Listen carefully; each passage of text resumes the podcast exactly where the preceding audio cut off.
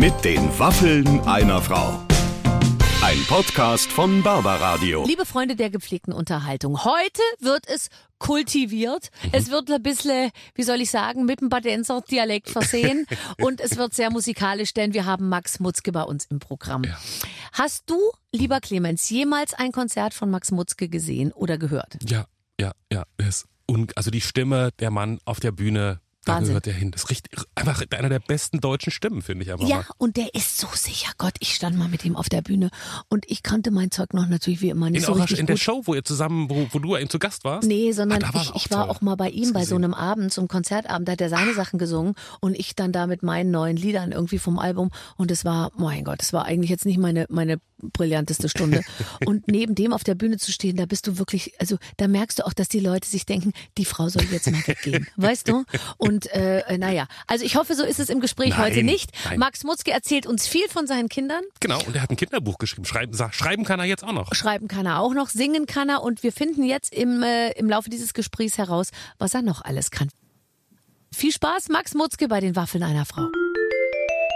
So, die äh, Maschinen laufen, das Laufet. Rädchen dreht sich und heute ist bei uns zu Gast Max Mutzke. Herzlich willkommen. Ich freue mich, danke, dass ich hier sein darf. Ich ähm, äh, bin jetzt, glaube ich, das dritte Mal da und ich weiß, als du angefangen hast, war ich, glaube ich, ganz am Anfang auch schon da. Na klar. Und jetzt ist wahrscheinlich die letzte Sendung, ne?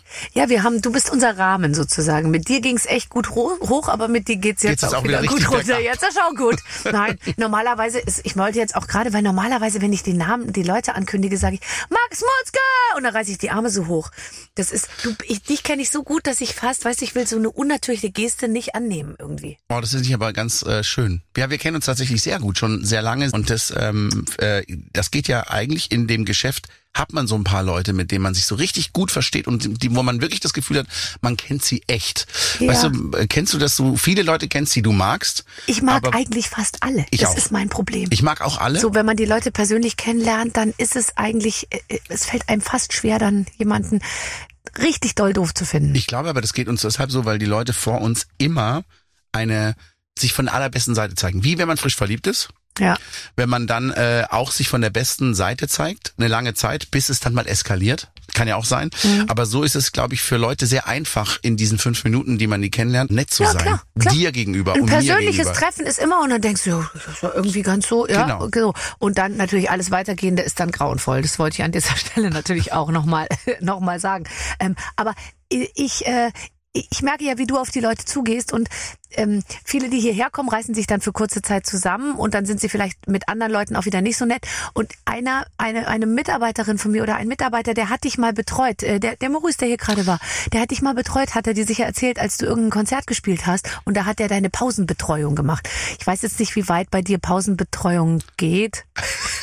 Ist das auch körperlich? Ähm, nein, ich, ich weiß gar nicht, habe ich jemals eine Pausenbetreuung gehabt? Also der ich, kam ich, nur und hat dir was zu trinken und zu essen, glaube ich, gebracht. Und er meinte, der war so nett, der war so Oh, das nett. freut mich. Aber das ist, ich finde, deswegen meine ich ja auch, man, ähm, das ist ja auch etwas, was man unbedingt das habe ich von meinen Eltern gelernt. Wir durften richtig viel Blödsinn machen. Wir sind sechs Geschwister. Ne? Wir durften richtig viel Blödsinn machen. Aber was wir nicht durften zu keiner Zeit, und wir haben wirklich viele Dinge auch kaputt gemacht. Es ging uns nicht darum, um Dinge kaputt zu machen, sondern man hat halt das Auto vom Papa geklaut mit elf und ist halt da durch den Wald geballert. Aber das passiert und, doch. halt kaputt gemacht. So ist es halt. Aber das ging uns nicht darum, das Auto kaputt zu machen. Es ging darum, mit dem Auto rumzufahren. Was ich Ja. aber damit sagen will, alles verboten, alles illegal, war für meine Eltern aber, abgesehen davon, dass es natürlich Sachschaden gab, so lange sagen wir mal, auszuhalten, solange wir das nicht aus böser Absicht gemacht haben und solange wir andere Menschen ähm, respektiert haben. Also Mhm. wir durften vieles machen, aber wir durften nie jemanden verletzen. Also nicht nur körperlich, auch psychisch. Ja. Ähm, ich kann mich da an viele Gespräche erinnern, die mich da ganz geprägt haben. Ja, ach, wie schön, dass man, ich finde das immer so schön, findest du nicht, auch von anderen Leuten zu hören, dass sie gesagt haben, dass die Eltern doch einen gewissen Einfluss auf sie hatten, weil ich finde, es beruhigt mich sehr im Zusammenspiel mit meinen Kindern. Und ich habe auch letztens äh, eben mit einer Horde Kindern zusammengesessen und habe so gesagt, ich glaube, eine schlechte Note schreiben ist für den Lehrer eigentlich wurscht, ja, weil der will dir dann helfen, dass du es besser machen kannst. Aber wenn man halt den Lehrer doof behandelt oder die ganze Zeit irgendwie wahnsinnig unfreundlich oder frech oder wie auch immer ist, dann ist es, glaube ich, hat man sehr viel schlechtere Karten, wie wenn man ab und zu schlechte Noten schreibt, ja. Absolut. Ich habe es ja geschafft, in meiner ganzen Schulkarriere sowohl Schülersprecher als auch Klassensprecher immer wieder zu sein. Aber bis zur 13. bin ich jede Woche rausgeflogen aus dem Unterricht. Wirklich. Als erwachsener Mensch.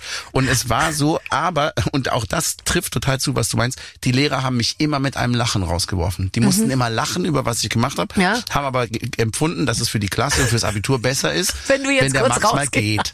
Und dann der Eisesser geht und es sich mal ganz kurz abkühlt und dann kommt er halt wieder. Was waren die äh, Punkte, warum bist du rausgeflogen? Ich konnte meinen Mund nicht halten. Ich musste ständig irgendwas Lustiges ergänzend sagen. Mhm. Ja. Wenn der Lehrer gesagt hat, Leute, heute habe ich für euch, dann habe ich gerufen, ein Penis zum Beispiel. Und dann Müsste ich heute immer noch drüber lachen. müsste ich ja. auch und mir rutscht es immer noch raus. Das Ja. ist das Schlimme. Ich muss mich wahnsinnig Ja. zurückhalten, wenn man bei Der Kai Penis Pflaume in der sitzt bei Max Mutzke unglaublich locker. Nein, aber es ist eben so, klar. Ich bin ja auch so, auch heute noch. Ich weiß natürlich auf alles was zu sagen irgendwie. Und in ganz vielen Bereichen halte ich mich jetzt unglaublich zurück. ja, Ja, total. Weil ich einfach weiß, das bringt nichts. Dann fliege ich raus. So wie du früher, aber, aber, du fliegst ja eigentlich nicht raus. Ich meine, das, du kannst, du bist ja noch jemand, die mit dem Charme, den du, diesen natürlichen Charme und diesen wirklich sehr guten Humor, ähm, du kannst ja das machen und die Leute nehmen es dir nie übel. Und das meine ich, war bei mir nämlich auch so. Ja. Die Leute, ich konnte wirklich verrückte Sachen sagen, wo nur der Ton dafür gesorgt hat, dass die Leute gelacht haben. Weil manchmal waren die Inhalte der Sachen, die ich gesagt habe, wirklich grenzwertig und drüber hinaus. Aber die Leute mussten halt so lachen, weil das so Michel von Lönneberger mäßig war. Und ähm, und und so habe ich mich lustigerweise auch sehr sehr schnell in dieser Rolle habe ich mich sehr schnell entdeckt, äh, schon als Kind. Und ähm, deswegen war das ja absurd, als es bei mir losging in der Öffentlichkeit 2004. Da war ich ja immer der ruhige Junge von nebenan mit geschlossenen Augen und so weiter und der nette Junge von nebenan. Das war ja mein Image. Das war völlig falsch. es war vollkommen, ja, meine Klasse, meine Familie hat sich, die haben sich so gewundert, wie man mich so interpretieren kann, wobei ich es schon zugeben muss, ich aber in der Zeit einfach, äh, war mir sehr viel suspekt. Weil wenn du aus dem Schwarzwald ins Farbfernsehen kommst, ist. Ja. dir erstmal alles eh suspekt. Ja. Und deswegen habe ich einfach ganz oft die Klappe gehalten und nur so zugeguckt und zugehört, weil ich Ja, aber das jetzt mal ganz ehrlich, damit fährt man auf Dauer. Das habe ich völlig falsch angelegt, äh, diese Rolle. Bei mir, die, da bin ich bis heute nicht. Ich wäre auch gerne mal die geheimnisvolle, ähm, weißt du, so, ah, warum, wer ist das eigentlich? Die steht immer da hinten und raucht und redet mit keinem.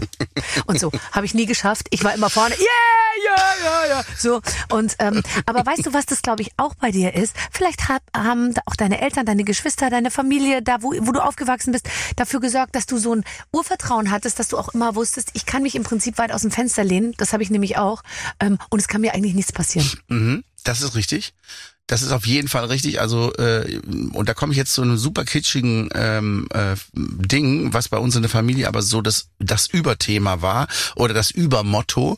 Und es wird wirklich kitschig. Aber wenn die das, das Wort Liebe benutzen wir sehr oft und das ist natürlich auch etwas, was äh, was dann sehr schnell kitschig sein kann und so.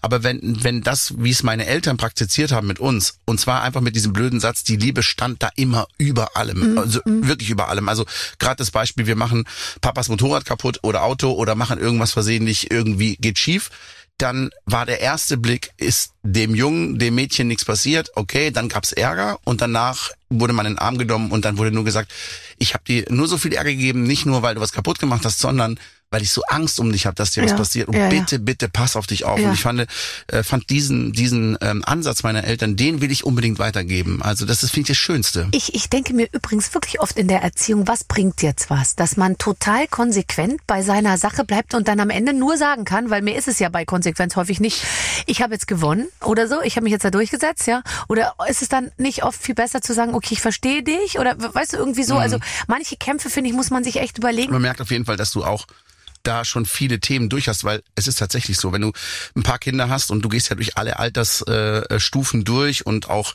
durch die Pubertät und dann werden sie zu jungen Erwachsenen und so und plötzlich haben die bessere Argumente als ich. Das ist ja, Ja. auch so, ne? Die können ja auch schon sehr früh bessere Argumente haben Ja. und da muss ich mich auch reflektieren und ich habe mich schon oft dabei erwischt, dass ich etwas wollte und dann gab es aber so ein, zwei Sätze von einem meiner Kinder und dann habe ich gesagt, weißt du was? Eigentlich hast du recht. Ja. Lass so machen. Machen wir so. Äh, so, also Kinder äh, spielen ja jetzt wieder eine Riesenrolle in deinem Leben. Du hast ein Kinderbuch geschrieben und dafür hast du, ich habe mich gerade gefragt, ob man mit Max Mutzke auch in Amerika Karriere machen kann. Wie sagen, wie nennen die dich da? Ma Max Matzke. oh, Max Mutzke ist eigentlich ganz cool. Das ist cool, ja. Es klingt, äh, klingt auf jeden Fall cool. Ich habe tatsächlich meine, können wir später darauf zurückkommen, meine äh, ähm, USA-Experience dieses Jahr und letztes Jahr machen dürfen, äh, was auch Musik angeht. Aber äh, jetzt geht's ja ums Kinderbuch. Ja, und da ist Max Mutzke natürlich der, das ist, das, das sagt sich so wie, weißt du, du das, das kann man sich so vorstellen, dass es dann irgendwann heißt, der 23. Erfolgsband von Max Mutzke. Weil ich finde, das Künstler? klingt irrsinnig kompetent. Oh, danke. Ja, ja, Max Mutzke als Kinderbuchautor. Und dann kannst du natürlich anfangen, auch Sachbücher zu schreiben. Wa? Machen wir so. Komm ins Paradies der Träumer. Komm mit Träumer. ins Paradies der Träumer, genau. Nicht Mhm. Träume. Nee, Okay. Ähm, erzähl. Äh, Also. Ich habe ich hab mir den, ich habe es mir angeschaut und äh, erstmal sieht das, es sieht sehr sehr schön aus und es äh, schon auf dem einen Band äh, ist mir aufgefallen, dass sich da Schokoladenberge, Eistürme und äh, diverse Lollis äh, irgendwie türmen. Ich könnte mir vorstellen, dass äh, das lieben alle.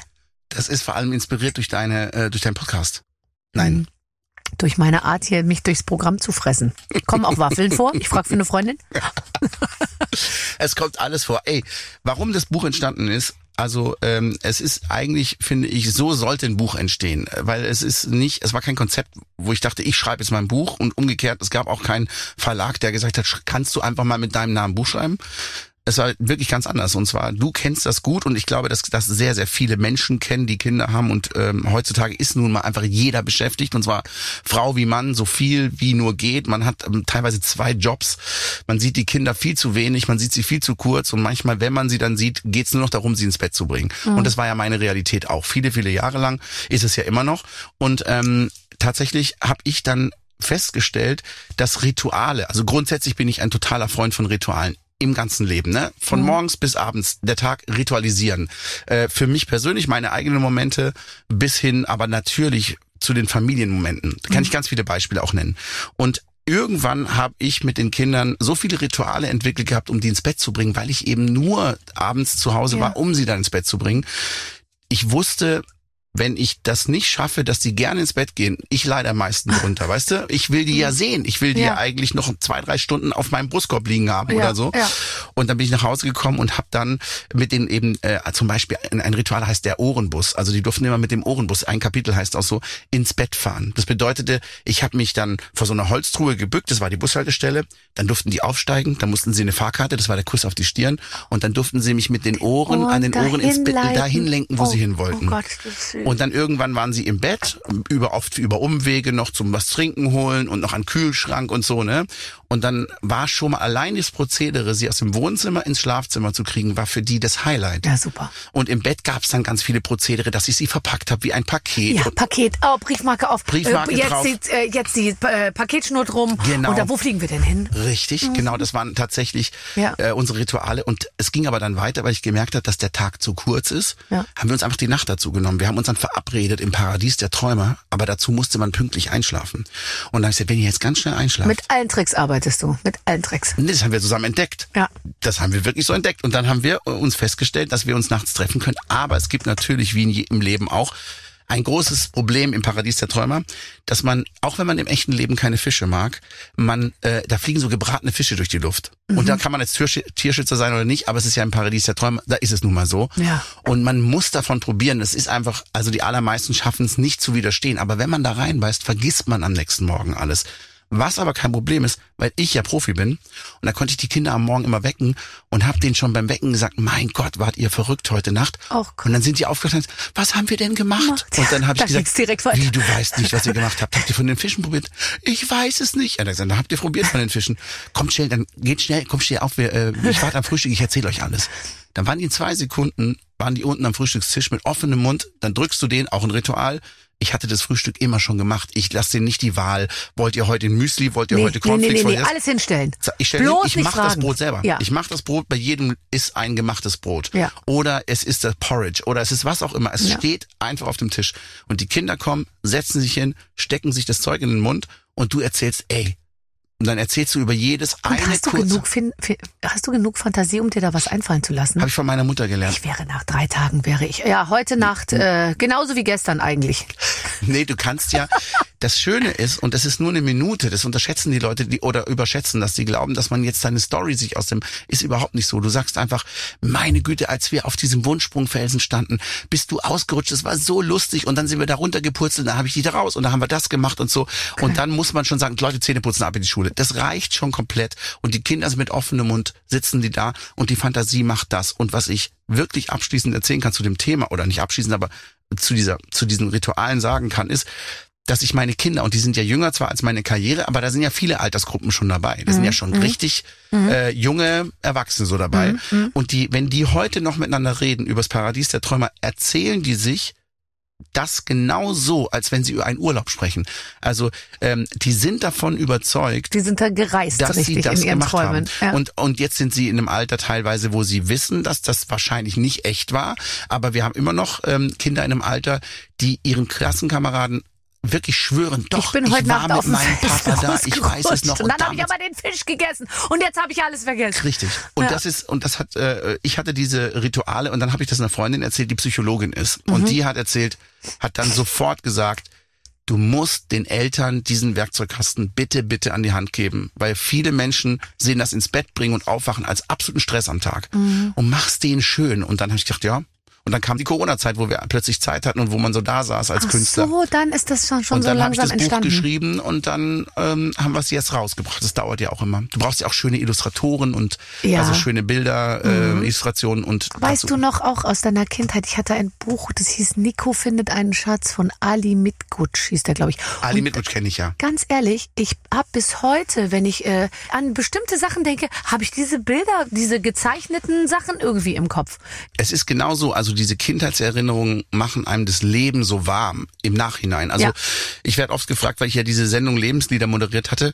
Ähm, Die was, übrigens ganz toll war, ich war da auch. ja, das war so schön. War super. Das war, Werden wir gleich noch drüber Hey, sprechen. das Lustige war bei der Sendung übrigens, dass jemand gesagt hat noch, willst du jetzt wirklich die Barbara Schöneberger einladen? Ich sagte, natürlich will ich die einladen. Und dann heißt, hat jemand gesagt, und ich verstehe sogar das, Ja. ja, aber die Barbara, ich weiß nicht, kann man da noch Neues erfahren?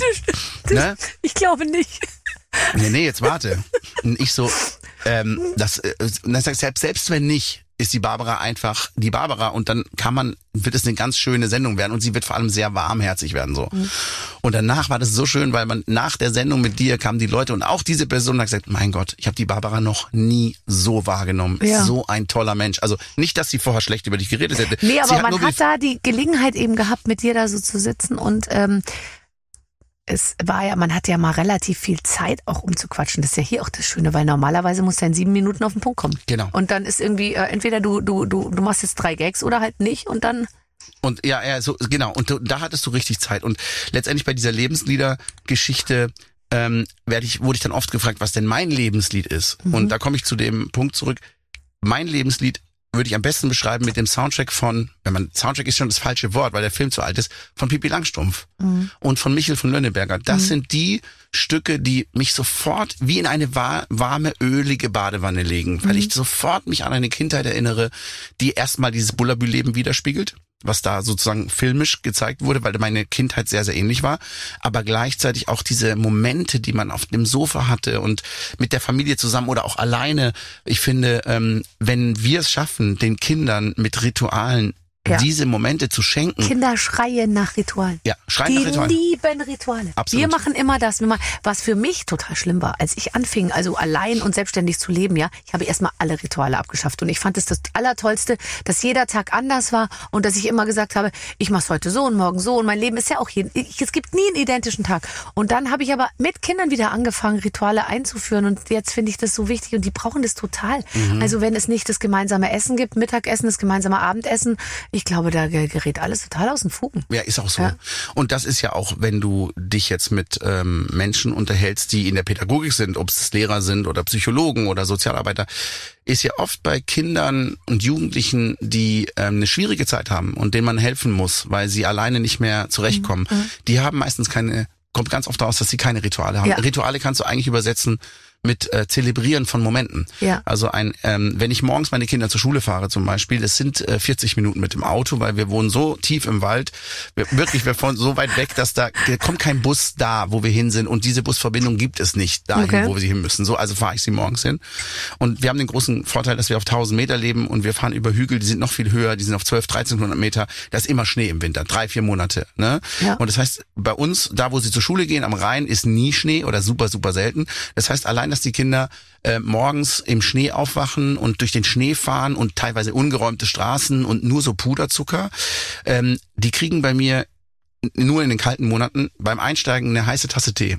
Also nicht kochend, sonst ist es zu gefährlich, aber eine heiße Tasse Tee.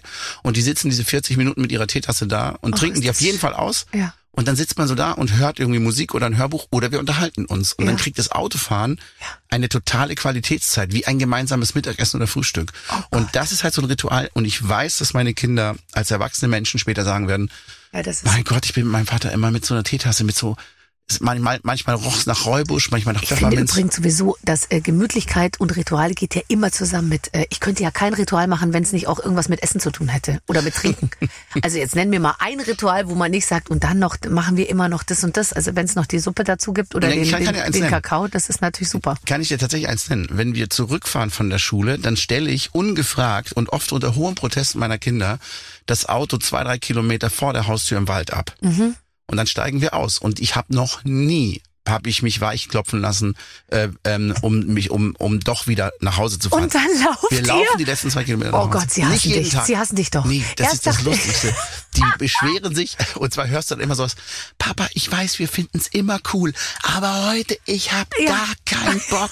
Wir werden auf gar keinen Fall. Du wirst es sehen, ich werde nicht, Nicht mitlaufen. aussteigen und so, Ja, ne? ja. Und dann ohne Kommentar steige ich aus und sag, ich brauche so, ich sag, bis ich wieder da bin, nach dem Mittagessen zwei Stunden. Aber du kannst hier warten. Und das natürlich steigen sie alle aus. Und wir laufen los. Ja, ich Und die weiß. fangen nach 20 Metern an zu hüpfen. Ja. Und nach 100 Meter sagt mir das meist, das lauteste Kind, was protestiert hat, sagt mir dann immer, es ist doch immer das Coolste, dass wir doch noch mal laufen. Es Ich ist so schön. weiß. Und dann erzählen die vom Tag und blühen auf. Und dann kommst du zu Hause an und dann essen wir Mittag und dann jogge ich zurück schnell oder hol das Auto ab und, ähm, Dann ist alles super. und dann ist alles cool. Hast du nicht jemand, der das Auto bringt dann? Ich lasse vom Hubschrauber abholen Ja, meistens. ja, klar. Das ist einfach am besten. Oder, sag mal so, der Parkplatz ist mittlerweile voll von Autos von mir. Ich, ich kaufe immer ein anderes. Park halt einfach am, also sozusagen ist ja dann schon auf dem Grundstück. Wenn du sagst zwei bis drei Kilometer entfernt, Ist dann ist es ja Grundstück, schon Teil. Da Grundstück. beginnt ja schon das Rondell. Da ist schon quasi, ist man schon äh, äh, sechs Kies- Kilometer hinterm Pförtner. Der Pförtner bringt's dann. Der Pförtner soll es bringen. Und da stehen mittlerweile so viele Autos rum. Ja, klar, ich kenne dich doch. Komm, lass uns mal ein Spiel spielen. Da geht's nämlich auch um das Auto. Warte mal. Ich wollte mit dir über dein Auto reden. Pass auf. Lieber Max, liebe Barbara, unser Spiel. Heute wirst du, wisst ihr beide sicher schon, was wir spielen, denn ihr musstet was vorbereiten. Ihr spielt, in allen vier Ecken soll Liebe drin stecken. Wir haben euch vor dem Gespräch einen Fragebogen gegeben, der euer Wissen über die jeweils andere... Ach, das wusste ich nicht. Du hast auch einen Fragebogen über mich? Also Fragebogen, ja. Naja, gut, vier Fragen oder fünf So ein halt. bisschen, so ein bisschen wie so ein, äh, wie nennt man das, äh, wenn man so ein Buch schreibt? Äh, äh, hier Äh, dieses. äh, Poesiealbum. ja, so ein bisschen so. Äh, genau. Bitte lest die Fragen vor und erzählt uns, was ihr geantwortet habt. Wir sind sehr gespannt, wie gut ihr euch wirklich kennt. Die unterbezahlte Fragebogenliebende Redaktion. Okay, Die zu Recht unterbezahlte. die völlig zu Recht unterbezahlte. So haben wir uns kennengelernt. Ich sage, bei einer Gala in Erfurt. Die Frage habe ich nicht. Das heißt, wir haben verschiedene Aber wir Fragen. haben unterschiedliche Fragen. Ach, das, das macht's ja noch spannender. Weil sonst hätten wir ja fünfmal das gleiche wahrscheinlich. Oder täusche ich mich? Nein. Gala in Erfurt? Nein, du hast vollkommen recht. Es war in Erfurt. Ähm, es war so ein Tag, es waren drei Tage einer sehr wohlhabenden Versicherung, wo man, die da so gefeiert haben mit Die haben da, Tausenden da von Menschen. alle Promis. Ich Das sag, war da waren wir zwei die Weißt kleinsten du noch, Lichter. Als der Hierarch dann auf die Bühne kam, Ja, ähm, dieser alte Guru, ich weiß nicht mehr, was für eine Versicherung das war, ja, und dann so das Volk, ja. also so war das, aufgerufen hat. hat und dann standen die Spalier und haben geklatscht und ich kam mir vor wie in so einer ganz komischen Zeit. Ja. Ähm, äh, wir haben da, ich habe da gesungen, du hast moderiert Ja. und äh, wir haben dann im gleichen Hotel übernachtet Ja. und wir haben uns da kennengelernt und hatten es von der ersten Sekunde an so. Sehr, sehr lustig. Und wir haben Witze-Battle gemacht. Ja, ganz genau. Abends in der Altstadt in Erfurt. Und deswegen, und ich wirklich nur deswegen, habe ich Erfurt, was übrigens eine super Stadt ist, da Ja. gibt's ja auch so einen tollen Dom und äh, Ja. irgendwie alle tollen Der Sachen. Dom ist Wahnsinn. Wahnsinnig gut in Erinnerung, weil ich immer, wenn ich an Erfurt vorbeifahre, äh, denke ich an dich. Wirklich. Ach, ist das schön. Denke ich mir, ach, der Max und Erfurt. So, jetzt bitte du. Sonst, sonst sagen die Leute immer Clouseau in Erfurt. Ja, genau. Aber wir sagen der Max in Erfurt. Ich sag alle die denken an so, ich denke nur an dich bei Erfurt. Oh. Also, bei mir stand, welche Farbe wäre Barbara? Ach du Scheiße. Da habe ich geschrieben, ein zartes, fröhliches Schwabeschwarz. also sagen wir mal so, eh, und dann habe ich geschrieben, oder blau oder gelb oder rot mit Grünstich. Aber ich, ich finde es ganz schwer, Farben zuzuordnen. Ich hätte blau gesagt, das liegt natürlich an deinen Augen. Weil wenn, Ja. wenn man mit dir spricht und äh, dann, ähm, aber mir fällt es ganz schwer, einer Farbe einen Charakter zuzuordnen. Finde ich auch. Also ich würde ich bei einem guten Mann, würde ich immer sagen blau. Blau. Willst du einen Mann, der grün ist irgendwie? Das will man doch auch nicht. Nee, ich Willst weiß es. grün sein? Nee. Nee. Aber grün ist meine Lieblingsfarbe. Ah ja, okay. Das kommt, weil ich aus dem Schwarzwald komme. Ja, klar, Da klar. ist, da ist alles grün. Klar. Aber ich habe, äh, also ich habe nur einen Blödsinn geschrieben, weil mir keine Farbe eingefallen ist. Aber blau wäre mir eingefallen. Wahrscheinlich liegt's an deinen Augen. Mich haben sie gefragt, welche Zahl wäre Max. Da habe ich geschrieben, weil ich fand jetzt 66666 oder 69, 69 irgendwie so ein bisschen, Geil. ja. Ich habe geschrieben eine 8, weil du bist oben so, weißt du, oben so und unten auch so. So. Weißt, Woher weißt du denn das? ja, oben und unter gleich halt, gleich, gleich verteilt gut. Oh, danke schön. Bitte. Wie auch immer ich das verstehen kann, aber ich verstehe es auf jeden Fall richtig gut. Ja, ist doch wurscht. Du weißt schon, was ich meine. Bei Ähm, mir ist die Farbe, äh, die Fra ja. Frage äh, weniger romantisch. Welche Schuhgröße hat Barbara? Hab ich gesagt, 39, ein Viertel. Nein, ich habe ganz, ich habe so ganz kleine Füße. Ich habe ganz klein, ich hatte 37, äh, würde ich mal sagen, vor, bevor ich Kinder gekriegt habe, und jetzt habe ich äh, 38. Tatsächlich? Ja, ganz kleine Füße. Hast du große Füße? 45. Ich finde ja, es darf man wahrscheinlich nicht sagen, aber Männer mit kleinen Füßen finde ich ganz komisch. Die sind auch, die sind auch nicht nett. Nein, die, und hässlich. Ja, ja, ja. Und arm. Ja, deswegen. Schneidet ihr solche Sachen auch wieder raus? Nein. Oh, scheiße. ähm, welche Farbe hat das Auto von Max? Habe ich geschrieben, der fährt sicher genauso ein Auto, wie es mag. Dunkel, groß und versaut. Hey, das stimmt total. Das ist jetzt wirklich kein Witz. Ja, klar. Ich meine, du fährst doch nicht im Z4 durch die Gegend oder in irgendeinem Porsche Cabrio oder, Nein, oder, würde, oder so. genau, tatsächlich ich würde niemals, ähm, also äh, so eine Luxusmarke im Sinne von was auch immer, ne, ich will jetzt keine Marken nennen, fahren, weil ich mich damit nicht identifizieren kann. Ja. Aber ich fahre tatsächlich ähm, überwiegend zu Hause einen großen, dunklen Toyota Land Cruiser. Ja, ganz genau Und so habe ich es mir immer vorgestellt. oft sehr dreckig. Boah, bei uns manchmal, wenn ich hab den jetzt äh, zurückgegeben, unser Auto, das war nur ausgeliehen und wieder zurück und dann immer diese diese Mitarbeiter dieser Autohäuser, die die lieben ja Autos auf eine ganz besondere Art und Weise und wenn die dann bei uns die Tür so aufmachen und einfach so gucken, was da so, dann sind die immer total sprachlos. Äh, Wenn man die Autos leiht, dann ist es, ja, ich habe, ich, ich traue mich mittlerweile nicht mehr. Ich habe einmal auch ein Auto gestellt bekommen, also Mhm, ganz, ganz am Anfang meiner Karriere. Und ich habe den halt genauso gefahren, wie ich meinen eigenen Unimog fahre. Mhm. Also im Gelände und so weiter. Das war so ein Mitsubishi Pajero, tierisches Auto, hat total Spaß gemacht. Und so weiter. Auf jeden Fall habe ich das Auto so durch meine Fahrweise beansprucht. Ja. Ich habe es eigentlich, man muss sagen, fast schon zerlegt so. Und Mhm. dann habe ich das Auto abgegeben, habe natürlich nichts gehört, aber später über Ja. zwei Ecken gehört, Ja. Mhm. wie die reagiert haben und wie die mich als Mensch sehen, nämlich als Unmensch, Ja. wie ich mit dem Auto umgegangen wäre und seitdem gebe ich die Autos immer sauber ab. Ja. Ja, aber du interessierst dich eigentlich, du interessierst dich nicht für Autos, aber du interessierst dich fürs Autofahren, oder? Ich interessiere mich fürs Fahren. Ja, tatsächlich. Und zwar alles, was fährt. Also ich habe mit äh, jüngsten Jahren alle Führerscheine gemacht. Ich habe von der Rennlizenz über den Motorsägenschein, vom Motorsportschein. Der Motorsägenschein. Das müssen wir gleich besprechen, weil ich möchte nämlich jetzt auch an der Motorsäge einiges lernen. das kann ich dir dann beibringen. Ja, okay. Und dann, Aber da äh, braucht man so äh, uncoole. Äh, nee, äh, du brauchst Schnittschutzhosen. Ja, braucht man, gell? Ja, im Wie Sommer war- kannst du aber kurze? Schnittschutzhosen. Ach, Sch- Im Sommer kannst du eine kurze Schnittschutzhose anziehen. Oh.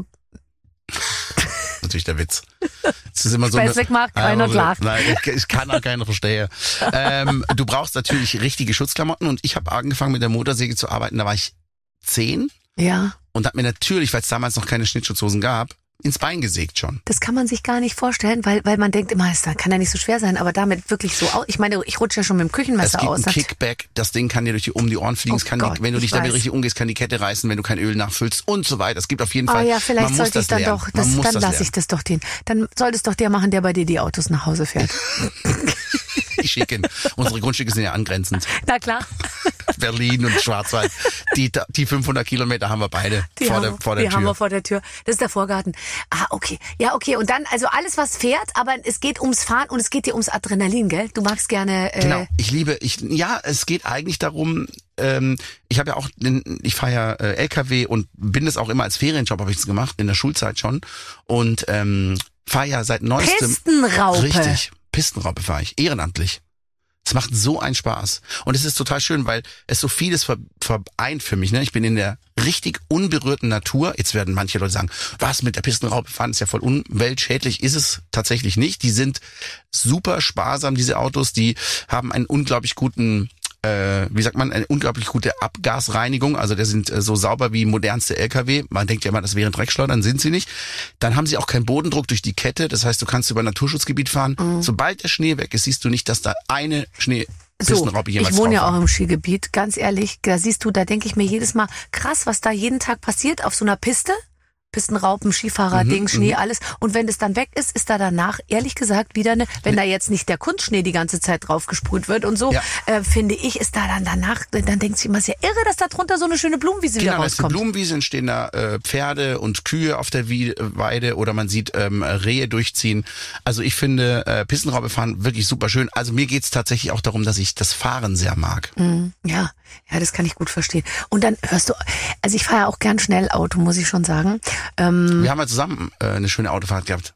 Von Leipzig nach ganz Berlin. genau, nach Berlin. Das war sehr schön. Es war Ach, nach das einer Sendung von dir. Na, da, da waren wir beide bei Kim Fischer eingeladen. Ja, wir beide waren zu Gast da. Ja, und dann sind wir beide, wir mussten beide zurück und dann habe ich gesagt, bevor du jetzt gefahren wirst und ich mit dem eigenen Auto fährst du bei mir mit und dann Ja. habe ich, ja genau, das war Das super. war so schön. War aber, cool, ja. aber ähm, ich mag gerne auch dann laute Musik hören. Ich höre dann auch so ganz brachiales Zeug wie zum Beispiel äh, Mozart-Requiem oder so. Mhm. Und dann singe ich ganz laut mit und dann äh, äh, bin ich auch ganz emotional. Ich glaube, wenn jemand neben mir fährt, der denkt, ich habe einen Knall. Ich glaube, wenn jemand neben mir sitzen würde, würden die auch permanent denken, ich habe einen Knall. Aber das ist ja psychologisch auch so, man sitzt in diesem eigenen Käfig drin, Mhm. von der Außenwelt abgeschnitten, wie ein eigener Kosmos und man benimmt sich dementsprechend ja auch. Ja, ja, ja, stimmt. Ich bohr Nase. Ich furz. Finde ich nicht schlimm.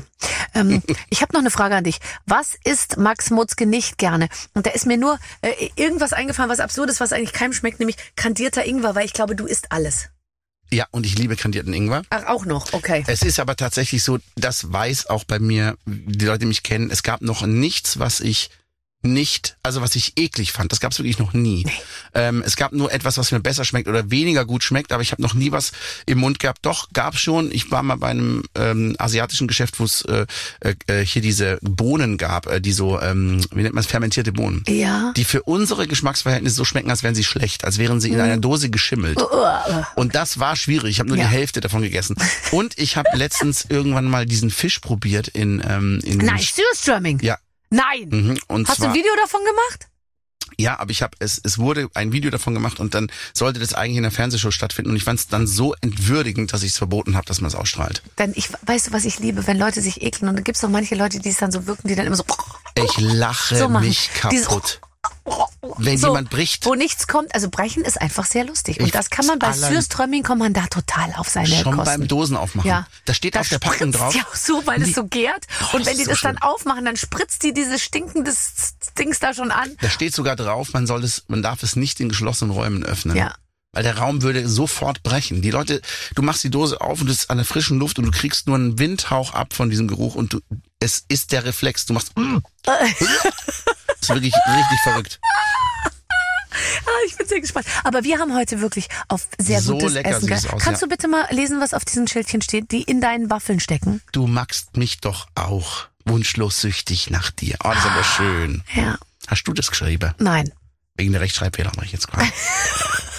Sind keine da. Das letzte Mal hast du doch, hast du da nicht auch, äh, da haben wir richtig zugegriffen. Ich esse jetzt mal eine kleine Waffe. Ich helfe jetzt auch eine Waffel. Nein, wir haben letztes Mal so reingeschaufelt, weil ich nämlich Ja. beim damaligen, als ich das Mal da war, äh, hast du gesagt, hey, ähm, wir machen ganz frische Waffeln und so. Boah. Und dann habe ich dran gedacht, dass ich dann nichts vorher esse und habe es auch damals nicht getan und jetzt habe ich es vergessen Hm, Wie viel bist du satt hier und bin, bin tatsächlich vom Frühstück gekommen. Fehler. Was ist lecker? Hm, Letzte Frage. Der schönste Moment mit Max, und da kommen wir wieder zu deiner hm, Sendung Lebenslieder. Wir haben zusammen mehrere Sachen gesungen. A Mhm. Different Corner und Ohne dich schlaf ich heute Nacht nicht ein. Mhm. Das fand ich toll. Das hat so Spaß gemacht. Also ich fand auch, ähm, dich da nochmal so zu hören von deiner Kindheit. Bei dir ist mir aufgefallen, dass man immer selber denkt, wenn man über sein Leben spricht oder sich so einzelne Momente hochholt, dass man denkt, wow, ja krass, mein Leben war schon in vielen Momenten sehr, sehr besonders. Wenn ich jetzt im Schwarzwald, aber das ist eine sehr arrogante Haltung, will ich dann dazu auch sagen. Ähm, die ist aber nicht böse gemeint. Man denkt dann immer, boah, was ich schon alles erlebt habe, wenn ich das vergleiche mit meinen Klassenkameraden, ähm, äh, dann haben wir wirklich ein krasses Leben. Hatten wir sicher. Unser Elternhaus war sehr, sehr, sehr speziell. Ähm, auch speziell gut, aber gab auch krasse Sachen. Und ähm, trotzdem, als du dann so Gast warst, habe ich gedacht, nee, es gibt so wahnsinnig viele Menschen mit ganz bewegtem Leben. Und es sind aber nicht nur Menschen wie du und ich, die in der Öffentlichkeit stehen, sondern sobald du dir die Geschichten der Menschen anhörst, Ja. wenn ich beim Taxifahrer drin sitze und frag, und wie lange arbeiten Sie heute noch? Und dann kommt man ins Gespräch und alleine die Geschichten, die Ja, die Menschen es gibt so erzählen. krasse Geschichten. Letztens ist, bin ich mit einem äh, gefahren und der sagte, ähm, ich bin jetzt sechs Wochen nicht da, ich fahre nach Pakistan. Sag ich, äh, wo, was machen Sie in Pakistan? Ja, ich besuche meine Frau und meine Kinder, die habe ich seit drei Jahren nicht um gesehen. Gottes Willen. Oh Gott, oh Gott. Oh Gott. Echt. Also das ist schon schon absolut Ja, äh, krass. Ja, und es ist super auch, dass du dann fragst, weil ich neige jetzt auch manchmal schon dazu, man steigt so ein und dann äh, denkt man irgendwie, warum sind die denn immer so unfreundlich? Und dann habe ich mir letztens gedacht, naja, ich war jetzt auch nicht unbedingt gesprächsbereit, ja. Und eigentlich muss man das immer bleiben. Auch immer neugierig bleiben und immer fragen. Was machen Sie? Das ist lustig, weil das mache ich auch und ich kann es meinen Kindern immer so empfehlen, Ja. dass wenn man offen ist und den Menschen zuhört und sie einfach mal fragt und nicht warten, bis man gefragt wird, weil weil man dann immer selber erzählt.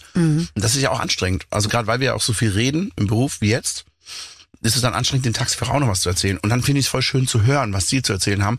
Und meistens oder nicht selten sind daraus bis zu, dass das daraus Songs entstanden sind. Also Wirklich? ja, weil jemand, der sagt, hey, mh, wir Menschen sind ja irgendwie die einzigen Wesen, die sich Geschichten erzählen können. Es gibt nichts auf der, keine Spezies auf der Welt und im ganzen Universum, von der wir wissen, die das können. Und dann habe ich den Song geschrieben, gute Geschichten. Und ähm, der dann auch so ein Kampagnensong für so eine ARD-Sache war. Aber nur, das ist nur eins von vielen Beispielen. Ich kann dir zu jedem Song irgendeine Geschichte erzählen, wo mir jemand was gesagt hat, das bei mir was geweckt hat. Und wo dann das zum eigenen Gedanken dann wird und zu einer eigenen Geschichte. Und ich finde eben zuhören, nur das bringt es dann auch. Ja, und jetzt auch nochmal zum Thema Reden. Ähm, ich ich, ich stelle zum Beispiel fest, also vor so einer Sendung, wie verstehen Sie Spaß, ja, wo wo dann immer so mein Umfeld sagt, schon dich doch mal, bleib doch mal morgens zu Hause. Und dann dann schlaf dich doch mal aus und geh mal in dich und so. Das tut mir überhaupt nicht gut. Also dieses in mich gehen, alleine morgens zu Hause und dann so rumsitzen und dann so in mich reinhören und äh, so erspüren, wo ich heute Abend dann hin will und so. Auf keinen Fall. Ich muss eigentlich ab morgens 8 Uhr quatschen. Und dann bin ich auch richtig warm geredet. Also ich werde nie, ich bin nie tot geredet. Ich werde eigentlich immer nur Immer wa- wärmer, wärmer, wärmer, und schläfst halt irgendwann ein Ganz genau. Aber das ist dann wirklich, also fällt mir ja teilweise manchmal dann, ich kann dann nicht mehr, äh, dann äh, verdrehen sich meine Augen auch so komisch. Aber bis zu dem Zeitpunkt, wo die Augen sich drehen, bin ich, bin ich einfach sehr, sehr glücklich zu reden. Viel glücklicher als Mhm. ähm, mich alleine zu erholen. Ich kann es total nachvollziehen. Du kennst ja auch das Gefühl, äh, Hotelzimmer ähm, sind Hotelzimmer, Backstage-Räume, Backstage-Räume und dann gehst du nach Hause und wenn die Kinder oder die Familie nicht da ist, ist das Haus für mich wie ein weiterer Backstage-Raum. Also es ist für mich so, oh Gott, ich sitze Die wieder erste alleine Stunde da. ist cool. Die erste Stunde ist cool. Boah, ganz allein. Geil, was mache ich denn jetzt? Und so. Und Bis man dann, merkt, was an Arbeit ansteht und dann hat man schon keinen Bock mehr. ja, so nach zwei, drei Stunden denke ich mir, so, jetzt aber auch Ja. wieder gut, jetzt könnten sie kommen. Ja. Und umgekehrt finde ich, kann ein Rastplatz, das habe ich auch schon erlebt, dass wir auf einem Rastplatz, dass ich auf einem Rastplatz war und dann festgestellt habe, ach Mensch, es ist dieser kleine Rastplatz, wo ich mal meine Kinder gewickelt habe auf diesen Tisch da und dann haben wir dann nach in der Sonne gesessen und haben ein Eis gegessen, weil wir mit Eis im Auto nicht fahren wollten und dann haben wir die Hände da an diesem Wasserhahn da an der Tankstelle gewaschen und so. Und wenn ich das erkenne, wird der Raststadt für Zur mich wie Heimat. eine Heimat. Genau das ist es. Dann habe ich das Gefühl, oh, ich bin irgendwo, wo ich, wo es voll schön ist. Ich wollte ja, ich wollte ja eigentlich mal was anderes, also ich wollte irgendwie eine andere Rolle einnehmen bei dir, aber inzwischen wäre ich am liebsten Kind bei dir, glaube ich. so, äh, wenn es jetzt hart auf hart käme und heute würde die Welt wieder stillstehen, so wie vielleicht zwischen bei Corona-Zeit und so, und du, du, du müsstest, man ist sehr isoliert von allem. Könntest du über die Runden kommen? Also ähm, im Sinne von, könntest du dich selbst versorgen? Äh, äh, bist du dazu, bist, hast du die Fähigkeiten, um, also wir haben gehört, mit der Kettensäge kannst du umgehen, ähm, autark zu leben? Könntest du das? Also sag mal so. Wir, wenn man jetzt meine Heimat berücksichtigt, wo ich lebe, eben auf 1000 Meter im Schwarzwald, okay, wir, ich könnte selber Holz schlagen, Ja. also wir hätten es warm. Okay. Ähm, ich könnte, äh, also sagen wir mal so, ganz viele meiner engsten Freunde sind da Förster oder Jäger und so. So, das machst du aber nicht selber. Ich habe schon geschlachtet auch und war Ja. auch schon auf der Jagd dabei. Ich habe aber noch kein Tier ähm, Richtig erschossen. Nee, weil ich es erstens nicht darf. Ne? Mhm. Also ich, aber ich will's nicht.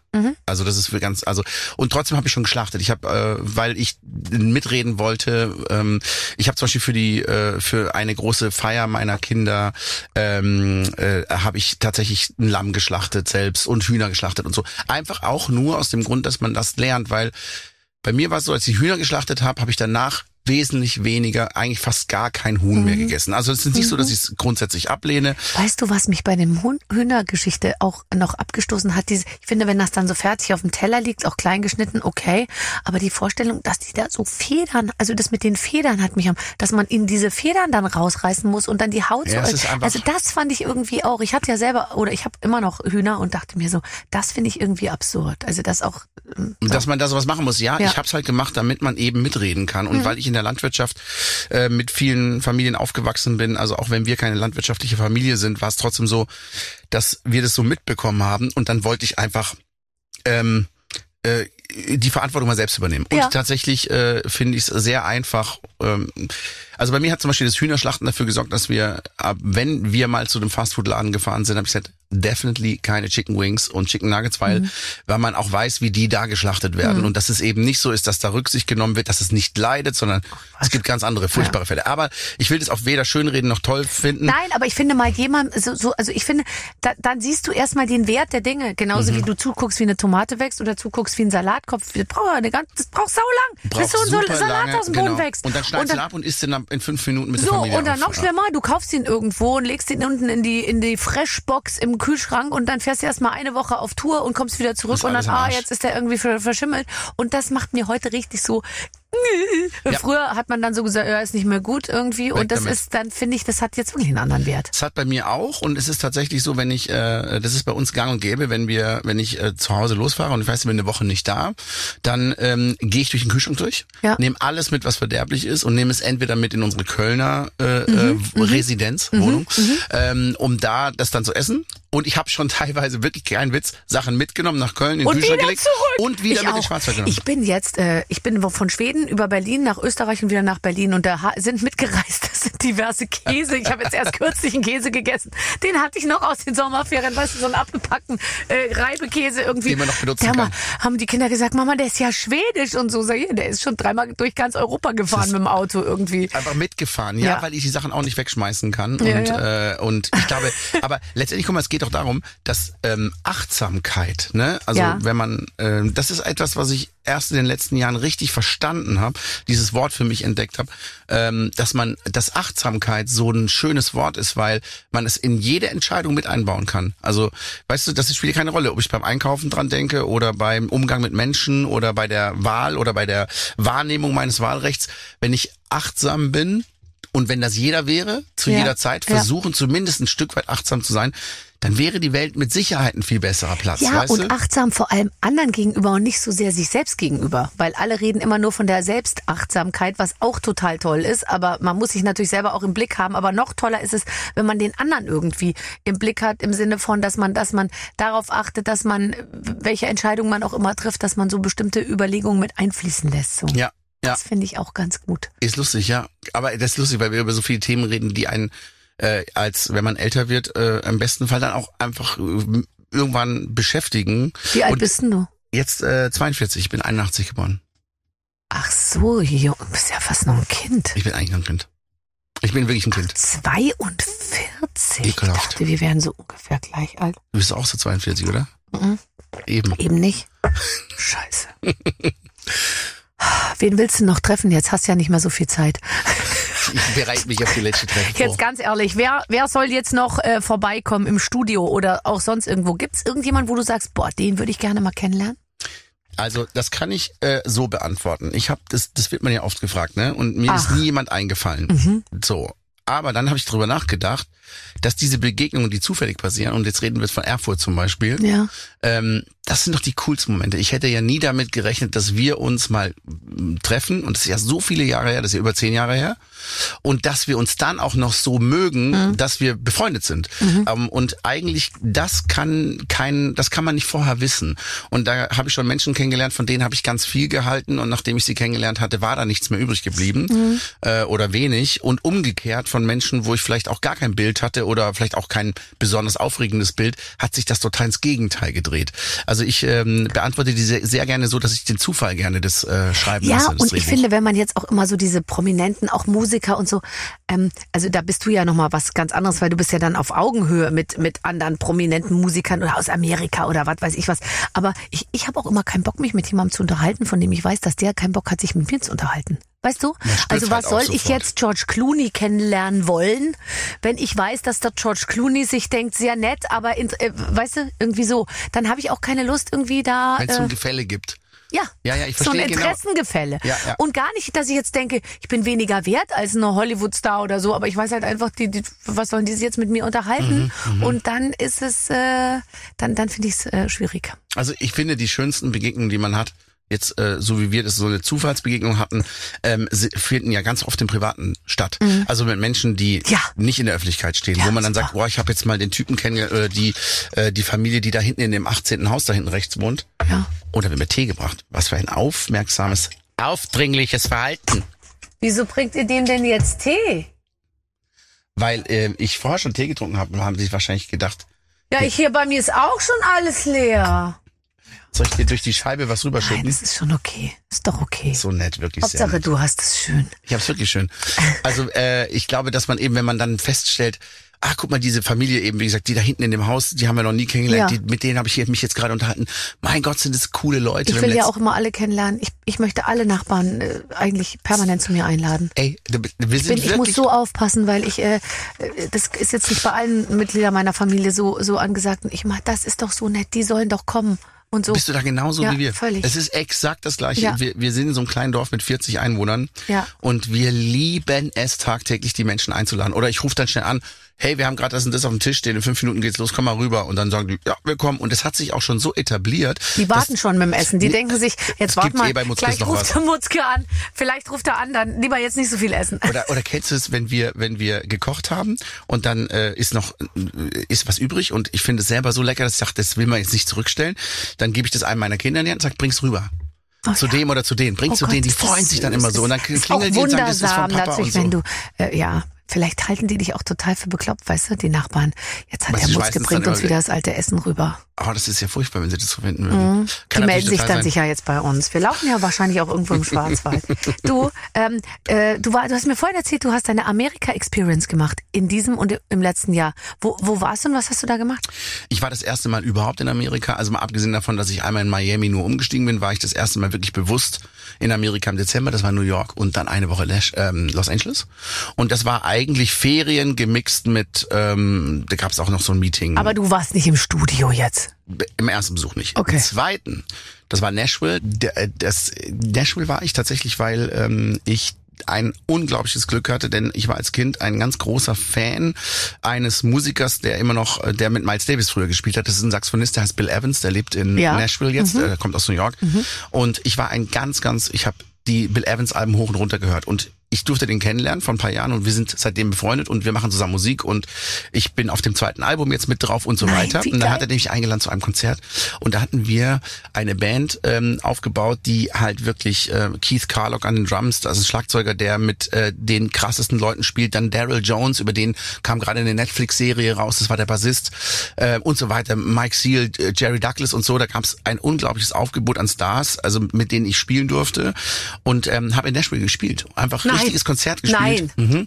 Und da war dann Billy Gibbons auch dabei von CC Top, der dann danach äh, sofort in Kontakt Der einer aufgenommen mit hat. dem Bart. Der mit dem Bart, genau. Nein. Peter Frampton war im Publikum, der hat dann tatsächlich danach übers Management meinen Kontakt geholt und äh, wir sind jetzt im Austausch. Peter Frampton ist ja einer von den äh, ähm, äh, Superstars, die äh, auch auf dem Broadway zum Beispiel als Stern, habe ich den letztens gerade zufälligerweise gesehen, habe ein Foto gemacht. Ähm, das heißt, das war meine USA-Experience und seitdem will ich natürlich unbedingt was machen, aber nicht falsch verstehen. Ich gebe mich nicht dem ähm, dieser Illusion hin, in Amerika ein Star zu sein. Das ist nicht der Fall. Das Ding ist, dass in Amerika die Musik, die ich mache, so selbstverständlich ist, wie bei uns zum Beispiel Schlagermusik. Und bei uns, wo bei uns eine Helene Fischer oder eine, ähm, ein, ein Herbert Grönemeyer die, Saal, die die Hallen füllt, sind es halt darüben dann John Legend und äh, Beyoncé natürlich, okay, klar, die macht überall die Hallen voll. Aber da sind es auch andere, Gregory Porter und so, die machen halt da Ja. diese Hallen voll. Mhm, ich weiß. Und du machst den Radio an, du machst im Auto das Radio an, du hörst im Supermarkt was laufen. Es ist halt Al Green, James Brown und so. Das ist halt normal. Mhm. Und wenn du ähm, und das, das ist etwas, was ich für mich so entdeckt habe. Dann haben wir ein Video gedreht da drüben, weil ich halt dann da war. Das habe ich gesehen, da stehst du auf so einer Straße. ja, Da dachte ich mir, das ist doch in Amerika. das muss sieht man geil. ja, das sieht man Und man gleich. sieht, dass es nicht der Schwarzwald ist auf jeden Fall. Also wir haben in New York gedreht und in, in, in Los Angeles und es hat so einen Spaß gemacht. Aber da, wo du auf der Straße stehst, das, das ist das, das ist ein Highway hinter Los Angeles. Mhm. ein Highway hinter Los Ein wo Highway. du schon überall warst. Also das war, ich, ich meine wirklich das erste Mal. Und dann waren wir jetzt nochmal in Los Angeles, weil ich da Leute kennengelernt habe und äh, Menschen, äh, auch viele aus Deutschland da leben und Musik machen und da auch sehr, sehr vernetzt sind. Und jetzt haben wir äh, das auch wieder kombiniert. Urlaub mit Arbeiten im Studio. Und Ja. jetzt entsteht einfach in Amerika parallel Musik, die ich da mache. Und dann irgendwann, wenn das fertig ist, kann man es raushauen. Und dann hat, ist es dann wahrscheinlich ein rein englischsprachiges Album. So Ja. wie jetzt äh, das letzte deutsche Album ja ein rein deutschsprachiges war. Aber ich finde es so schön, weil es so sehr meine Musik auf eine andere Art widerspiegelt.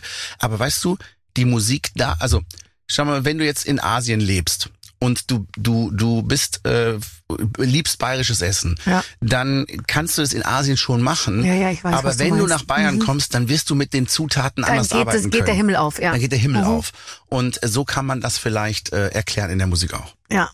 Also, ähm, ah, das klingt toll. Da freue ich mich schon drauf. Also das heißt, es kommt dann irgendwann so ein Album irgendwann. Du, wir haben, wir wir haben jetzt gerade erst äh, äh, zwei Songs in Los Angeles gemacht und dann gibt's ja mit Peter Frampton und, Cies, äh, und hier mit äh, Billy Gibbons noch ähm, auch schon Dinge, an denen wir jetzt anfangen wollen zu arbeiten. Mhm. Und dann entstehen so an mehreren Teilen in den USA einfach äh, Kooperationen und dann bringt man das später zusammen. Mal gucken, ob sie zusammenbringen Das ist ja lässt. schon ein Riesenstar.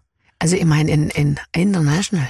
Das ist ja nochmal was ganz Also was anderes. International, hey, sag's dir. Alter, und ich habe deine Gelder, änderst du aber nicht die Handynummer. Ich ändere niemals meine Handynummer. Hast du Ich auch noch so eine Handynummer 0172 Ja, oder so? Ja, Ich genau. auch. Ich habe, weil jetzt sind ja schon so Leute, die haben da so 01512 oder so. Das sind ja die, die jetzt erst ganz kurz nochmal einen günstigeren Vertrag abgeschlossen haben. So. Ich zahle immer noch den Vollpreis und habe noch die 0172 Nummer und dann beginnt's mit 8, weil ich in München damals gewohnt habe. Ach, und da hat lustig. man ja damals noch die Münchner und die Bayern hatten eine 8, die, die äh, Frankfurter hatten eine 6 und die, die Hamburger hatten eine 2. War das so? Ja, total. Kannst du Ich drauf hatte achten. ganz früher eine 0162 irgendwas Nummer. Dann habe ich irgendwann mal kein- 0162, das ist ja schon die Erfindung des. nee, nee, das, des war, das war, das war wirklich ganz, da war ich äh, 16, ah 17 ja, okay, als so, du ne? 16, 17 warst, war ich natürlich schon 38 und hatte Nein, warst du nicht. Du warst schon knapp da war das 50. Telefon schon lange erfunden. Äh, Ich war ja die, wir waren ja die ersten, die dann überhaupt so ein, da hat man sich ja noch mit der Frage rumschlagen müssen, ist es überhaupt machbar, so ein Telefon zu haben oder ist es aus Imagegründen nicht, Nicht, äh, nicht denkbar. nicht denkbar, weil man dachte, nur Deppen haben, Haben so ein Handys. Mobiltelefon. Mein erstes, äh, erste Erfahrung mit dem Handy war, mein Vater ähm, hat Notdienste gehabt, dann kamen die Handys raus und dann hat das Krankenhaus gesagt, wir machen sie jetzt nicht über den Pieper, sondern sie kriegen ein Handy. Und mein Mhm. Vater hat gesagt, ja gut, das ist doch wahrscheinlich ein Vorteil und so, dann kann ich auch unterwegs äh, nochmal die Adressen abfragen, wenn ich zum Notdienst fahre und Ja. so. Und dann habe ich das Handy gehabt und gesagt, Papa, da kannst du überall telefonieren. So, ja. ja, Dann gehe ich raus, hab die Nummer von meinem besten Freund, Ja. dem Frieda, gewählt, bin zu ihm nach Hause gelaufen, Und hast hab angerufen, hab vor der Tür gewartet und er so, ja, hallo? Und dann sagt, ich bin's. Äh, hi, na, was machst du? Und ich so, ich weiß nicht. Und machst so die Tür auf und komm so rein. Und der ist bleich angelaufen.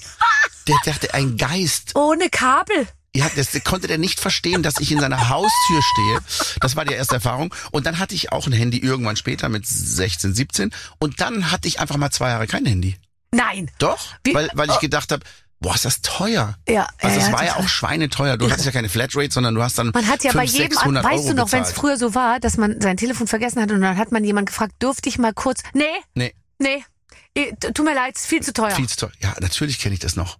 Und da ging es aber auch nur um 30 Cent, wenn man ja, ehrlich ist. klar, Ne? waren Ja. Arschlöcher. Waren Arschlöcher. Sind, sind immer noch Arschlöcher. Sind immer noch. Ähm, gibt es eine Sache, die du gerne könntest? Was, was du Ähm, nicht kannst und was du gerne könntest?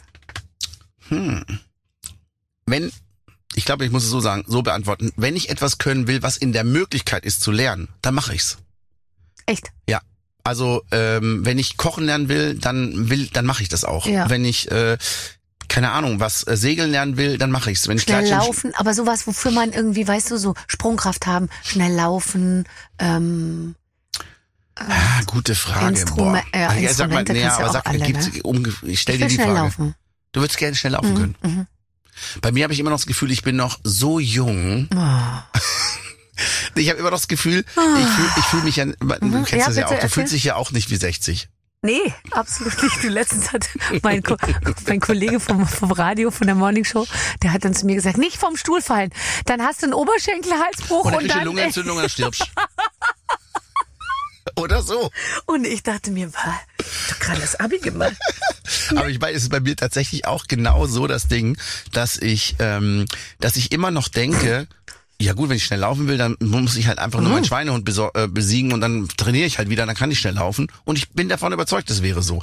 Aber zumindest bin ich davon überzeugt. Deswegen habe ich das Gefühl, wenn ich etwas können will, dann kann ich es jetzt noch machen. Das wird sicher irgendwann ein Alter geben, wo ich sage, boah, ich krieg, ich kann, kann nicht mehr richtig aufstehen, nicht mehr gerade laufen und so. Das kann schon sein. Also das ist aber noch eine ganze Weile. Das Machst du ich auch. Geräusche schon, wenn du dich hinsetzt und aufstehst? nur Muss man drauf achten. Also nur hinten aus. nur hinten aus, aber ist auch gemein, wenn man sich so zusammenquetscht. beim Husten.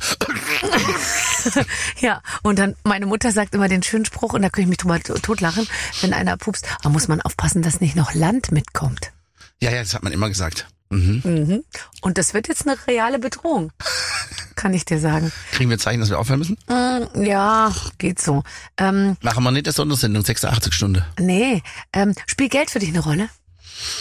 Ja, total. Und zwar einfach aus dem Grund, weil wir als ähm, Familie in einer ähm, Zeit mal gelebt haben, als es bei uns zu Hause ähm, eine eine drohende Privatinsolvenz stand, also bei meinem Vater, als wir Kinder waren. Und für uns war dieses Haus, in dem wir aufgewachsen sind, mit Proberaum und einer großen Werkstatt drin, wo unser Unimog stand und wir Holz gemacht haben und so. Da war dieses Zuhause ja für uns das war unser bester Freund. Also ne, wir sind abends, äh, wir sind mittags von der Schule, Schulranz in die Ecke geworfen und haben uns in diesem Haus ausgelebt. Ein riesengroßes, altes Pfarrhaus. Und wir haben über uns eigentlich über dieses Haus identifiziert, weil alle Freunde kamen zu uns. Die haben da, ich sage jetzt mal in Anführungszeichen, gute Musik kennengelernt, Ja. weil sie vielleicht nur äh, Radio gehört haben Ja. bis dahin. Und dann haben sie das erste Mal gemerkt, was ist Herbie Hancock, was ist Miles Davis, was ist, was auch immer, ähm, äh, Stevie Wonder und so. Und dann hat, hat, also das Haus war voller Musik, es war voller Schauspielerinnen und Schauspieler, es war voller Patientinnen meines Vaters, der ja eben Arzt ist. Und dieses Haus war uns ganz, ganz wichtig. Und als dann drohte, dass wir das alles verlieren, was dann später auch kam, zum Glück waren wir dann aber schon in einem Alter, wo wir Okay, gerade- besser verkraften, Wo wir's, ja. ja. ja, und wo wir auch raus sind, wo wir dann auch wirklich mit unseren Partnerinnen und Partnern dann unseren eigenen Platz oder zum Studieren jemand mal dahin ist. Das hat sich also in dem Moment gerade aufgelöst. Wir sechs Geschwister sind ähm, nicht nah aneinander, aber der Kern schon. Und so, das war alles okay dann auch, aber dieses Damoklesschwert von diesem Verlust, der da uns drohte, das dauerte zehn Jahre und wir hatten halt ich weiß noch, dass ich teilweise wie so gebückt nach Hause kam, weil ich immer Angst hatte, dass mein Vater sagt, wir müssen morgen ausziehen. Oh das war so mein Verständnis. Und es war ganz, ganz schrecklich. Und ähm, deswegen ist so ähm, diese finanzielle Sicherheit, die ist mir persönlich äh, durch dieses Trauma total verimpft. Aber ist doch super. Weil ich meine, wie viele unserer Kollegen ähm, äh, geraten total in Probleme, weil sie drei gute Jahre haben und dann wird die Steuer hochgesetzt und dann äh, und dann ist alles weg und dann ach was ich auch und so. Ja, ja. Man geht ja auch immer in dieses ganze Steuersystem rein und denkt, die merken doch nicht, dass ich jetzt dieses Jahr Das- so viel wie- wie verdient sollen habe. Wie sollen die das denn wissen? Ja, ja, ja. So, ja. Und da kriegst du aber nicht nur die, sondern die Vorauszahlung fürs nächste Jahr, die genau. dann gar nicht mehr dem entspricht, was dieses Nee, Jahr. weil das nächste Jahr läuft eigentlich dann schlecht und dann Ja. ist dann ist nämlich schon äh, dann ist schon der der der der Schuldenberg so aufgebaut. Und dann denke ich mir immer, ich glaube, es ist, ist man ist ganz gut beraten, wenn man davor wirklich so eine Angst hat irgendwie. Also man, die muss einen nicht lähmen, aber zumindest so, dass man weiß, man teilt sich echt gut ein. Ja, Also ich glaube ja und ähm, deswegen beruhigt mich äh, in der Corona-Pandemie war es für mich persönlich schon so, dass von diesen Rücklagen, die sich bei mir gesch geschaffen haben, die ich irgendwann zurücklegen konnte durch einfach, weil es mehr Konzerte wurden, weil mehr Leute kamen und so. Ne, das ist ja auch ganz natürlich gewachsen. Das hat ja lange, lange gedauert, bis bei mir überhaupt mal der erste Cashflow, wie man es so nennt, überhaupt begonnen hat. Und dann war das auch so tröpfchenmäßig und auch mal eine Zahlung und dann fünf Monate gar nichts und dann mal wieder eine größere Dann lernt man Zahlung es auch einzuteilen, dann ne? Musst du es einteilen, weil du sagst, und ich wusste ja nicht, ob in fünf Monaten eine Überweisung kommt oder erst in sieben oder vielleicht schon in zwei. Und deswegen habe ich gesagt, okay, ich habe jetzt Summe X und wenn ich das auf, sagen wir mal, ein halbes Jahr aufteilen muss, darf ich im Monat das ausgeben, sonst bin ich pleite. Und bei der Corona-Pandemie war ich überrascht, wie einfach sich Rücklagen sofort auffressen. Und habe ich gemerkt, wow. Und ich wurde wirklich nervös. Und das muss ich ganz ehrlich sagen, das ist ein bisschen peinlich. Bei einem Kontostand, wo andere Freunde sagen würden, hast, hast du den Arsch auf, jetzt nervös zu werden. Ich hatte noch nie das auf der Seite. Seite, Und ja. da bist du nervös. Und dann sage ich ja, weil ich nicht weiß, ob mein Job in zwei Jahren startet Jemals oder in vier wieder- Jahren. oh weil Gott, dann ist ja. es weg. Finanzielle Nöte können dir dein Leben sehr, sehr schwer machen. Aber ich glaube, ich könnte das auch eine Zeit lang so äh, auf die Seite schieben, bis es dann ganz drängend wird, weißt du. Aber ich glaube, man kann sich davon auch so über über einen Tag mal so befreien und dann denkt man sich das so weg irgendwie. Aber Ja, das also kann mir schon wird's auch nicht passieren, weil ich bin wahnsinnig. Äh, äh, ich habe immer schon total äh, da drauf geachtet einfach und äh, ich habe niemals mehr ausgegeben, als ich wusste, dass es auch wieder reinkommt. Also das hätte ich mich nie getraut, würde Ja. ich mich auch bis heute nicht trauen. damals, ich weiß noch, als wir ähm, aus einer Mietwohnung raus sind, dann wollten, weil weil die Kinder kamen, Kinder zur Welt kamen, haben wir gedacht, die Wohnung ist zu klein, wir brauchen eine größere und dann haben wir uns umgeschaut und haben gesehen, eine Miet eine Wohnung kostet das und dann haben wir gesagt, was kostet denn kaufen mit Zinsen und mit einem langen Abzahlungsmoment Moment Ja. so. Und haben wir festgestellt, es ist genauso teuer wie die Miete oder in dem Fall war es damals billiger, aber selbst wenn es nur 300 Euro mehr gewesen wären, hätte ich gesagt, hey, das muss man jetzt machen, weil, weißt du, und jetzt bin ich ganz, ganz glücklich, weil ich mit ganz jungen Jahren dann ähm, äh, äh, diese Miete nicht mehr hab, weil ich Ja. mir das äh, und ich kenne Leute in meinem Alter, die sagen, es lohnt sich nicht mehr, wir sind zu alt. Ich bin jetzt äh, 42 und jetzt kann man nicht mehr kaufen, weil wir haben die Rücklagen nicht und wenn wir jetzt äh, die Bank gibt uns keinen Kredit mehr bis dahin und so und da kann man eigentlich auch, glaube ich, den Leuten sagen, dass so vorausschauend denken Ja, oder mit und seinen schon auch, Kindern. auch sich so, also ich würde jetzt fast so weit gehen zu sagen, äh, manchmal über so eine Grenze gehen, wo man denkt, das packen wir nicht, aber dann packt man dann doch für, für ein paar Jahre ist dann ein bisschen enger, aber dann hat man dafür dann hinterher irgendwie so schön. Finanztipps von Barbara und Max. Oh, furchtbar, ne, Haben wir da nicht so ein, so ein Das klingt so schrecklich. Ich, ich will auch gar nicht den Einschein machen, die unterhalten sich hier über Geld und die haben ja genug. Das Ja, ist ja, ähm, Äh, äh, ähm, selbst wenn ich jetzt gerade gut verdiene, muss man trotzdem sagen, ich komme auch aus einer Zeit, wo das überhaupt nicht der Fall war. Und Ja. auch in meiner Karriere gab es ganz viele Momente, wo man sagt, wow, ähm, krass, wenn es so weitergeht, dann kann ich mir das und das nicht mehr leisten. Aber es läuft richtig gut. Und äh, sag mal nur kurz jetzt zum Ende, wo, wo sehe ich dich jetzt? Du bist im November auf Tour wieder, gell? Ich bin bis zum Mitte Dezember eigentlich nonstop unterwegs. Also wir spielen die ganze Zeit mit irgendwelchen Programmen, Orchester, Big Band, eigene Du bist Band. aber ja auch mit allen möglichen Ensembles unterwegs. Ne? Mit der Big SWR Big Band, dann hast du dein, äh, was. Meine- ist das Trio, oder? Oder dann nicht? ich äh, genau, dann habe ich meine Band, dann gibt es die Mariali Pacheco, die kubanische Pianistin, mit der wir sehr, mit der ich sehr viel im Oh, Duo die habe ich unterwegs bin. gegoogelt. Die sieht ja gut aus. Mein Und vor allem die spielt krass. Die spielt Die ja krass. Ja, hab ich Und gesehen. äh, dann mit großem Orchester sind wir immer wieder auf Tour. Dann gibt es das Mickey's Takeover Ensemble. Das sind nur fünf Streicher, wo wir spielen. Dann gibt es eine Jazzbesetzung mit Wolfgang Hafner zum Beispiel äh, oder anderen guten Leuten, ähm, Frank Chastinier und so weiter, mit denen wir auch spielen. Das heißt, ich habe so ein Potpourri an verschiedenen. Es wird Ähm, nicht langweilig. Nee, überhaupt nicht. Es macht unglaublich viel Spaß und auch jedes Trio, auch das Matti äh, Klein Soul Trio, das sind die in Berlin ansässig sind, tierische Jungs auch. Die spielen wieder ganz, ganz andere Locations. Also mit der Mariali habe ich jetzt in der Elbphilharmonie gespielt vor Oh äh, Gott, das paar Wochen. Also man kann sagen, dass der Max hat in jeder Stadt sein eigenes sozusagen Ensemble. Ja, also das äh, kennen wir ja aus anderen Zusammenhängen. Aber der Max, der kommt in die Stadt und sagt: Hier habe ich mein Orchesterding und mit denen spiele ich jetzt. Ich, äh, ich fand so schön, dass du hier warst. Und viel zu kurz. Ist schon vorbei. Schade, ja. Ja, mach nichts, kommst einfach wieder. Ich komme wieder, auf jeden Fall. Wirklich. Ähm, vielen, vielen Dank, dass du da Danke, warst und dass ich da dass so schön läuft bei dir. Und ich freue mich immer so, dich zu sehen. Max Mutzke Gleichfalls. war hier. Tschüss. Ach, einmal Kind sein in der Familie Mutzke, das stelle ich mir schön Das vor. ist ja ein, ein, ein Traum, eine Traumkindheit. Auch wenn man dann zwei bis drei Kilometer durch den Schnee laufen muss. Ich würde es machen. Für Max Mutzke. Das stimmt. Ähm, schön, dass ihr eingeschaltet habt. Äh, in der nächsten Woche gibt's eine neue Folge. Ich freue mich auf euch. Mit den Waffeln einer Frau. Ein Podcast von Barbaradio. Das Radio von Barbara Schöneberger.